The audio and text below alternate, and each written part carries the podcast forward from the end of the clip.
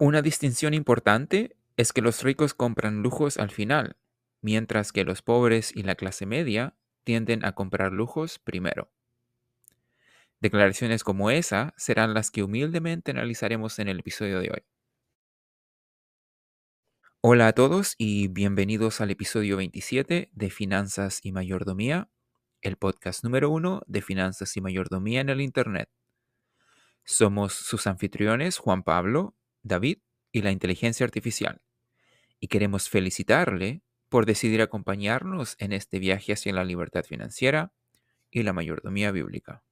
Nuestra conversación de hoy tratará nuevamente sobre el capítulo 3 del libro Padre Rico, Padre Pobre por Robert Kiyosaki. Pero estaremos participando de los ejercicios añadidos al libro por ser el vigésimo aniversario del libro. El autor pensó en nosotros y nos presenta unas preguntas que valen la pena responder. Atentos a todo lo nuevo que aprenderemos hoy a través de la poderosa herramienta que se llama introspección. El capítulo de hoy técnicamente vamos a estar hablando indirectamente sobre los negocios.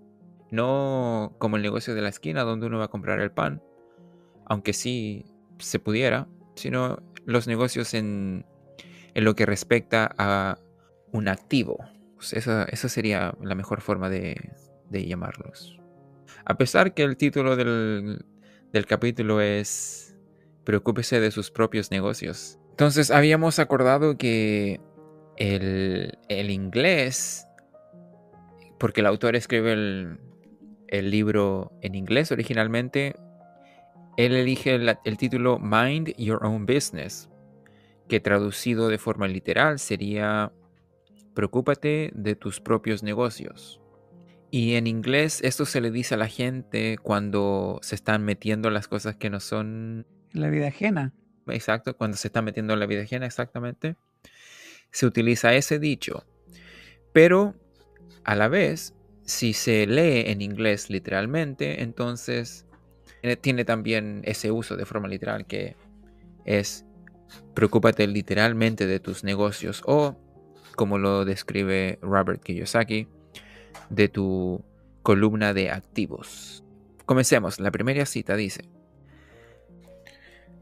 ojalá que nuestra audiencia Medite sobre estas citas junto con nosotros. Vamos con la primera. Para tener seguridad financiera, una persona debe ocuparse de sus propios asuntos. Supongo que algo importante que, habría que definir es seguridad financiera, porque para algunas personas el trabajo posee seguridad financiera porque te da ese dinero que necesitas para pagar todos tus gastos Ok, entonces la seguridad financiera no es lo mismo que la independencia financiera o la libertad financiera. La seguridad financiera es un estado de tranquilidad y confianza en que tenemos los recursos necesarios para satisfacer nuestras necesidades y metas financieras. Entonces, a simple vista, el trabajo fuera suficiente, pero el problema es que no, no hay mucho control. Bueno, uno de los problemas es que no tenemos mucho control cuando uno trabaja para otra persona, exactamente. Ya porque hay inestabilidad laboral en el sentido de te pueden despedir, eh, se acabó el trabajo, ah, problemas a nivel mundial como la que tuvimos. Ya, es cierto eso. Bueno, no había considerado esos problemas mundiales, como por ejemplo la pandemia. Pero una persona debe ocuparse de sus propios asuntos. Eso va nuevamente al título del capítulo que nosotros decidimos, decidimos traducir como Preocúpate de tus propios negocios. O otra cosa que hay que clarificar es que tus propios negocios para Robert significan tus, significa tu lista de activos. Entonces él decía de que de eso nos teníamos que preocupar de la lista de activos, porque a la larga, si recordamos, la libertad financiera es la capacidad de poder sobrevivir por una cantidad indefinida de tiempo solo del producto de nuestras inversiones. Este capítulo es muy, muy conciso. Ok, la otra cita. Los ricos se centran en sus columnas de activos, mientras que todos los demás se centran en sus cuentas de resultados. Robert, ¿quiere hacer como un paralelismo en dónde está nuestro dinero o en este caso, si nosotros somos de clase media baja, eh, nuestras metas porque no tenemos dinero. En cambio, el, el rico de por sí, como ya habla de columna de activos, es porque está mencionando que tiene inversiones con sus correspondientes que dan dividendos, que da una ganancia de por sí. Entonces, por eso que eh, Robert no hace comparar ambas, para que, bueno, veamos dónde está, dónde hay más seguridad, dónde hay más efectividad. Creo que es importante recalcar que Robert en ningún momento dice que hay que ignorar el trabajo. Él no es esas personas que, que promueven la, la flojera. Uno pudiera pensar, yo no tengo el dinero para comprar un activo, pero nos olvidamos que tenemos nuestro tiempo y el trabajo, que es una de las formas más básicas de obtener, de obtener dinero o fondos. Depende de nuestra motivación. La idea es seguir trabajando, pero no olvidar, como dijo usted, la meta, la meta última, que sería en este caso... Que el dinero trabaje para nosotros. Claro, exacto que llegue un día donde nosotros ya no tengamos que trabajar. Porque el dinero está trabajando para nosotros. Es un juego de palabras ya. ¿Cuál? Porque si uno dice no trabajar, eh, la gente pensará, ah, no, entonces no va a trabajar, pero los ricos también trabajan. No, lo que quiere decir que el trabajar en un trabajo que nos va a llevar a una carrera de rata o trabajar en donde ya el dinero trabaja para nosotros. Sí. Gracias, sí, gracias por la clarificación. Hay una diferencia en trabajar porque verdaderamente quiero y tengo esa libertad de querer porque tengo dinero, inversiones que están trabajando para mí y es diferente tener que trabajar porque no tengo opción. Es mi única forma de adquirir dinero entonces, no me queda otra que, tener que ir a trabajar. Por lo general, las personas que están viviendo de sus inversiones no trabajan como quizás lo hicieron inicialmente o como es el común de la gran mayoría de personas, sino hacen ayudas sociales, son más filantrópicos. Sí. Como que cambia el... No sé, bueno, cambia el panorama y por lo tanto cambia el enfoque. ¿Cómo se cambia el enfoque? ya más social que trabajar por el dinero, porque de verdad que ya el dinero está trabajando por ellos. La, la, siguiente cita dice, la lucha financiera es a menudo el resultado directo de que la gente trabaje toda su vida para otra persona.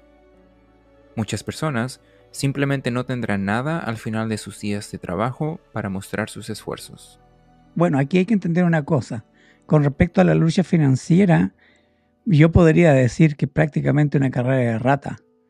O bien una situación laboral en donde tú estás no necesariamente eh, ganando y gastando y gastando, entrando en deuda, sino que puedes incluso estar en, en quizás en ahorro y tienes el dinero bajo el colchón mm. o en un banco, que hoy día los bancos no dan nada.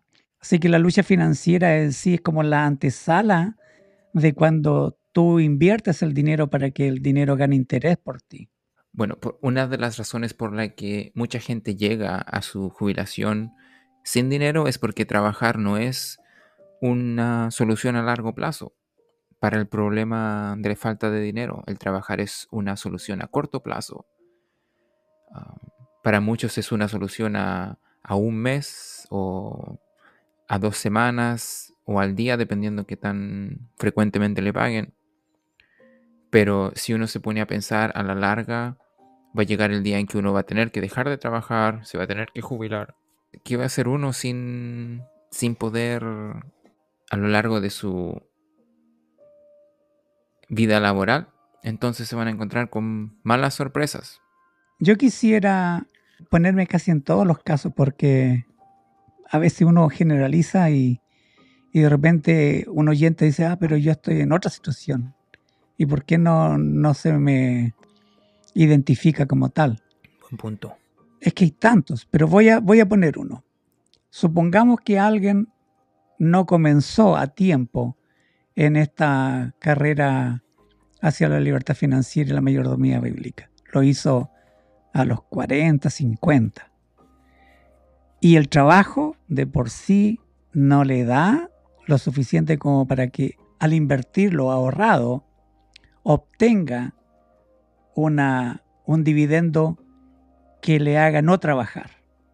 Entonces muchas personas se van a encontrar que hasta el último momento en donde se tienen que jubilar, todavía están trabajando, Mm, porque requieren cada peso, cada dólar que le está generando ese trabajo para poder ponerlo en la, en la canasta que le va a generar después de jubilarse, que cubra los gastos que él va a requerir no trabajando.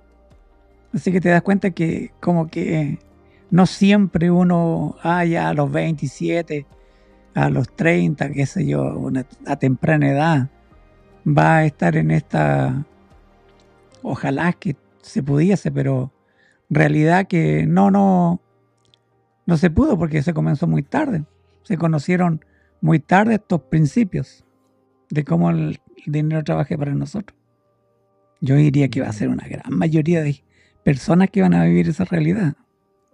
Wow. Porque mira, yo tengo algunas etapas para jubilarme y todavía estoy en eso. Todavía genero dinero para meter a mi jubilación porque comencé tarde. Sí, me pregunto, ¿qué tan tarde es tarde? Bueno, obviamente, cuando ya no puedo moverme, probablemente es muy tarde. No, yo me refiero al concepto de tarde en el, en el sentido de que ya mi inversión debería estar cubriendo mis gastos que, que genera mi trabajo. Entiendo. A eso me refiero. Porque todos sabemos que cuando uno termina de trabajar, los ingresos son mínimos. Bajan los ingresos, eso, quiere decir. Entonces, la inversión tiene que cubrir lo que no te está dando el, trabajo y todos los frutos que da el trabajo en sí. Bueno, obviamente no es lo mismo en todos los países, pero generalmente las economías latinoamericanas no son muy estables, ¿verdad? No. Hmm, Creo que la única más estable es la chilena. de Chile, sí. O lo estuvo. Aun cuando en el, en el asunto de la bolsa, eh, hace poco tuvo un problema eh, político Chile y la bolsa ganó mucho más que hubiese estado en un sistema ecolo- eh, social estable. Interesante, Sí, sí, la- las personas recibieron más dividendos. interesante. Ya. En mi mente la, la idea de, uh, que podría ser muy tarde es como, no sé, no es una idea alegre, feliz, entonces estoy tratando de, de volverla en algo más, por ejemplo, no sé, a lo mejor, No, mira, sabes que uno tiene que ser realista en esto. ¿Sabes por qué?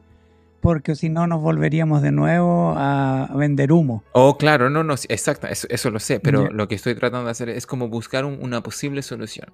No, la única solución que yo veo es que comiences temprano. Porque los números... ah, y, y mira, ah, voy a hablar de factor suerte y nosotros bendición. De que en algún momento alguna inversión ya no te dé el 4, 5, el 10, sino que te dé el 50. Te, algo pasó ahí. Pero las inversiones de por sí eh, tienen un estándar, que es la que más da en cuanto a intereses. Pero tú no te haces rico, en, no sé, en 10, 20 años. Te haces rica en 30, 40 años. El, la- sí, el mercado de acciones es, es un juego a la larga. Ya.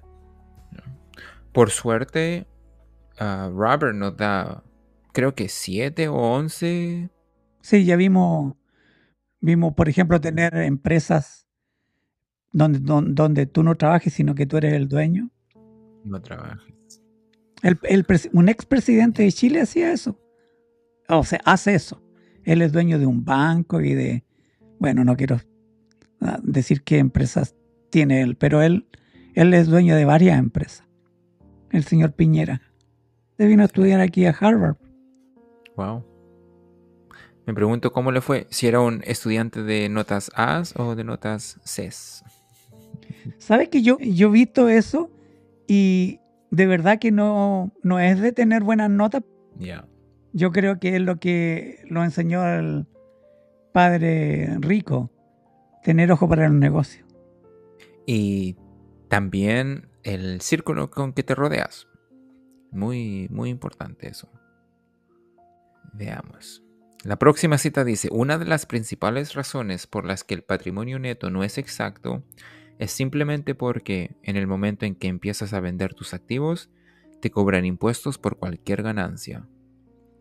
Él está diciendo esto porque en el libro nos contaba que en cierta instancia él estaba tratando de conseguir un préstamo y el banco no estaba de acuerdo con su con la forma en que él ganaba dinero, o sea, él tenía solamente renta. Entonces él jugó el sistema y puso todas sus, sus pertenencias y el banco ahí las consideró a su favor.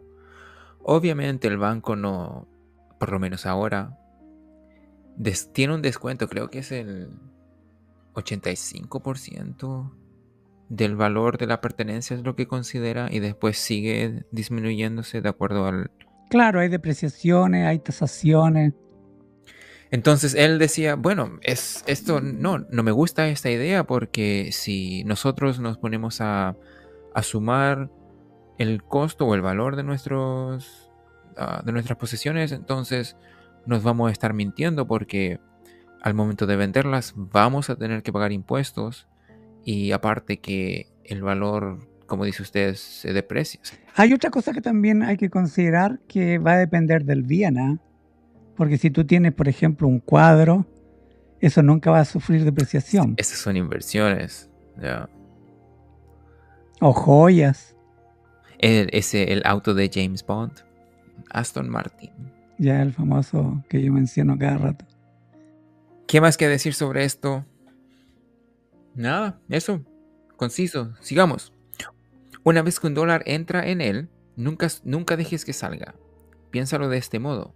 Una vez que un dólar entra en tu columna de activos, se convierte en tu empleado. Lo mejor del dinero es que trabaja 24 horas al día y puede trabajar durante generaciones.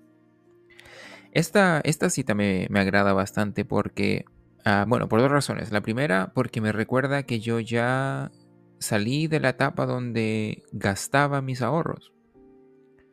Por un tiempo, por un tiempo yo ahorraba para poder viajar y después, cuando cambié mi mentalidad y comencé a ahorrar para pagar por mi libertad financiera, en ciertas ocasiones creo que fueron dos ocasiones gasté el dinero y tuve que comenzar de nuevo cada vez se hizo más fácil. Pero, pero ahora ya, no, ya no, no me pasa eso. El dinero se ha mantenido ahí. Lo que sí he hecho de que le, lo he movido de canastas, de una canasta a la otra, pero siempre ha estado, en pocas palabras, generándome, generando dinero. Yo en ese sentido tengo esta, esta práctica. En el asunto de ahorro, uno tiene que ser sistemático, tiene que ser constante y tiene que tener metas fijas mm. En qué tú vas a ahorrar. Porque no es aconsejable que todo tu dinero tú lo ahorres para invertir. Tienes que quizás necesidad de renovar tu televisor o tu guardarropa o muebles Exacto. Entonces, hay que formar canastas de ahorro para temas específicos. Porque de lo contrario, uno se va a sentir mal que está precisamente guardando algún dinero para estos tipos de casos, pero no lo ha, no le ha puesto una etiqueta que se trata específicamente para renovar el, televisor y después gasta el dinero y se culpa. Pero que todo ese tiempo lo está ahorrando para ese televisor. Entonces yo pienso que uno tiene que ser como bien dentro del presupuesto, decir, ok, ahorro para esto, A, B, C, hasta la Z. Y no sentirse mal porque precisamente requieres de renovar algo, comprar algo, y lo ahorraste porque de eso se trata. No de endeudarte al comprar ese bien, sino comprarlo por un ahorro.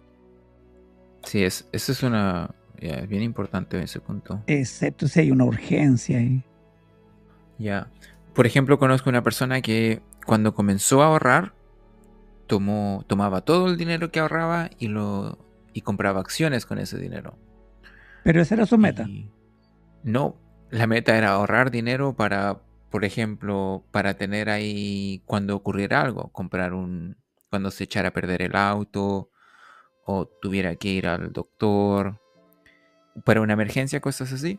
¿Y qué ocurre? Que cuando ocurrió la emergencia, mi amigo dijo, oh, perfecto, tengo el dinero ahorrado. Ah, porque lo tenía, verdaderamente había ahorrado el dinero, había hecho un buen trabajo ahorrando el dinero. Pero tenía que vender las acciones primero, antes de poder tener el dinero. Entonces, vendía las acciones, eso tomó un tiempo porque no es instantáneo.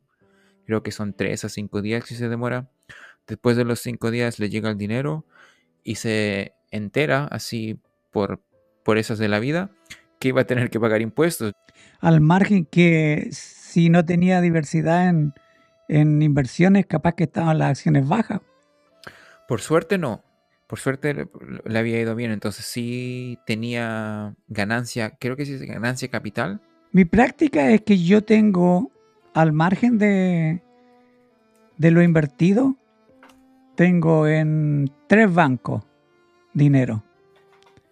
Entonces sé que lo puedo sacar del cajero o bien de un día para otro, si un monto superior. Eh, pero no dejo todo en... De hecho, mis inversiones son todas a largo plazo, ni siquiera las tengo como para para sacarla inmediatamente. No son dividenderas, como dicen algunos. Aunque tengo una que sí puedo sacar dinero como más rápido que, que en otras. Bueno, hay otras que ni siquiera puedo sacar dinero. Están invertidas para la jubilación. La metáfora del empleado, el dinero y empleado es bien, bien certera. Porque una vez es que encontremos esa, ese activo correcto para nosotros, entonces podemos ah, comenzar a disfrutar de lo que conocimos anteriormente como el, el interés compuesto, que significa reinvertir nuestras ganancias. Entonces es como decir que tienes cierto una generación de dinero que se reproduce, te genera más dinero y después tomas esa nueva generación y la vuelves a añadir a tu grupo de empleados. Y, y sigue, sigue, sigue, sigue hasta que, no sé, algo pase. ¿Sabes cómo lo veo yo? ¿Cómo? Yo lo veo como que el dinero es el mejor empleado que uno tiene. Porque un empleado de por sí, si tú tienes una empresa, es aquel que te va a generar dinero. Por eso lo contrataste. No es un gasto. Claro, es un gasto, pero va a generar más dinero del gasto que te significa el haberlo contratado. Por lo tanto, el dinero para mí es el mejor empleado que tú contrataste. ¿Por qué? Porque no se enferma, no pide vacaciones y todo lo que nosotros sabemos un humano podría hacer. Este siempre te va a estar generando dinero. Así lo veo yo metafóricamente. Entonces, claro, yo nunca lo voy a despedir.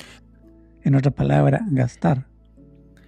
Hay que ser cuidadosos, sí, porque a pesar de que el dinero puede durar generaciones, es usualmente el caso que no. Hay un dicho en inglés que dice, la primera generación crea la fortuna, la segunda disfruta la fortuna y la tercera destruye la fortuna. ¿Estás hablando de generaciones de personas o de tu vida? De personas, sí, de personas, no de personas. Ah, bueno, pero yo estoy hablando de, de mi caso, que yo contraté a ese empleado no sé qué van a hacer mi hijo ni mis nietos. Ahí es cuando hay que, por lo menos, tratar, no, no tratar, asegurarnos de que nosotros hacemos lo más que podemos para inculcar las reglas, las leyes y las curas para el monedero vacío. ¿Sabes que en nuestro caso nosotros con mis hermanos venimos de, como todo el mundo ya sabe, ya un padre rico. Y yo recuerdo que la primera reunión que tuvimos después que él nos dejó fue, y que yo lo propuse, era continuar su legado. No, claro, disfrutamos algo por la, herencia típica que uno recibe, pero todo lo que él dejó en cuanto a propiedades y etcétera, eh, todavía siguen dando su fruto. Se, sigue trabajando con ello. No lo consumimos del todo y tampoco consideramos que se lo vamos a dejar a nuestras generaciones para que eh, ellos ya lo destruyan. Sí. Es, hay familias, por ejemplo, la familia Rothschild, que es una bien famosa, o los Rockefellers en Estados Unidos, que ellos han logrado crear esas fideicomiso. Tienen bastantes fideicomisos que mantienen, creo que son 200 personas en estos momentos, entre 200 y 300 personas que se mantienen en estos momentos de la fortuna que fue generada como tres generaciones atrás. ¿De qué familia estás hablando? Rothschild. Ah, ya. Lo mismo con, las otras, entonces es posible. El, sistema está creado para facilitar ese, ese modelo. Si nosotros no educamos a nuestros hijos y a nuestros nietos con respecto a las leyes que rigen el manejo de dinero, cómo se multiplica y todo, cierto, curas y principios, mayordomía, etcétera. Entonces, claro, ellos en su ignorancia van a cometer el error que yo inicialmente cometí o que todo mundo comete por, por ignorar los principios. Entonces, si quiero dejar un legado que sea que perdure, entonces tengo que inculcarle este conocimiento. ¿Por qué? Porque si ellos ven de que el dinero está trabajando por su abuelo y por su papá, entonces a ellos también les va a agradar tener ese estilo de vida. Definitivamente. Vamos al otro. Ya, vamos al otro. Esta está buena. Dice, una distinción importante es que los ricos compran lujos al final, mientras que los pobres y la clase media tienden a comprar lujos primero. Ok, y después dice, los pobres y la clase media compran lujos con su propio sudor, sangre y la herencia de sus hijos. ¡Qué terror! Pero es básicamente cierto. Debiéramos comenzar a lo mejor por contarle a la audiencia que nosotros tenemos dos ah, definiciones sobre lo que es un lujo o dos puntos de vista. Correcto. Ya. Personalmente, un lujo para mí sería un gasto que cuyo costo es innecesario, de acuerdo al contexto que me rodea en el momento de ejercer ese gasto. Por ejemplo, un lujo podría ser, en vez de comprarme zapatos, ah, me compro zapatos bien caros que, no sé, verdaderamente no, no, debiera, no debiera ah, comprar. Podría pensar, por ejemplo, en vez de comprar zapatos normales, me compro zapatos de, de marca bien cara que costarían no sé, 200 o 300 dólares. Ese sería un lujo y un gasto innecesario. ¿Y usted qué era lo que piensa de... Bueno, yo manejo el, concepto de lujo como aquello que está definido como lujo. Ya. Hay marcas del lujo, tiendas del lujo, y si tú vas a un banco mostrando tu activo, ellos tienen todo un, eh, qué sé yo, un documento en donde te va a definir qué realmente es lujo o no. O fake que le llaman hoy en día. Ahora, lo que tú llamas lujo para mí es necesidad o real necesidad. Yo tengo una real necesidad de zapato, pero tengo una necesidad de zapato de comprarme algo que no vale 20 dólares, sino que 120 dólares. Entiendo. La idea es que el lujo es, por definición, costoso y bueno, bonito también. Tienes, está hecho de forma bien... De buen material. Usan bastante materiales caros y buenos. Por eso es que eh, el autor mira cómo dice aquí. Dice, compran lujos con su propio sudor y sangre. Ya, porque es como decir, les cuesta, ya les cuesta el brazo y el brazo y la pierna. Algo importante de rescatar es que Robert no está diciendo no te compres lujos, no está diciendo no nunca vas a poder tener ese auto de lujo o esa ropa de lujo. Nunca. No está diciendo eso, le está diciendo básicamente lo que hemos dicho en el pasado. Ahora come legumbres para que después puedas comer filet mignon. Todo a su tiempo. sí, Él, él, lo que está diciendo es que el lujo debería ser comprado únicamente con el fruto de tus dividendos, de lo, que, de lo que da tu dinero. No, no gaste los activos para darte un lujo.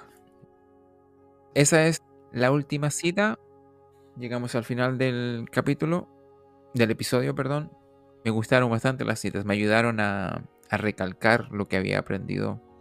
Va a ser difícil que se me olvide ahora. Ya, va a ser difícil que se me olvide lo que me he aprendido. Le voy a decir algo a los, un secreto a los oyentes. A mí me toca editar el podcast, porque nosotros detrás de micrófono a veces estamos como dos horas hablando y solo salen 50 minutos. Entonces yo edito todo, edito risa, de todo. Entonces tengo que, tengo que estar escuchando una y otra vez lo que dijimos ambos.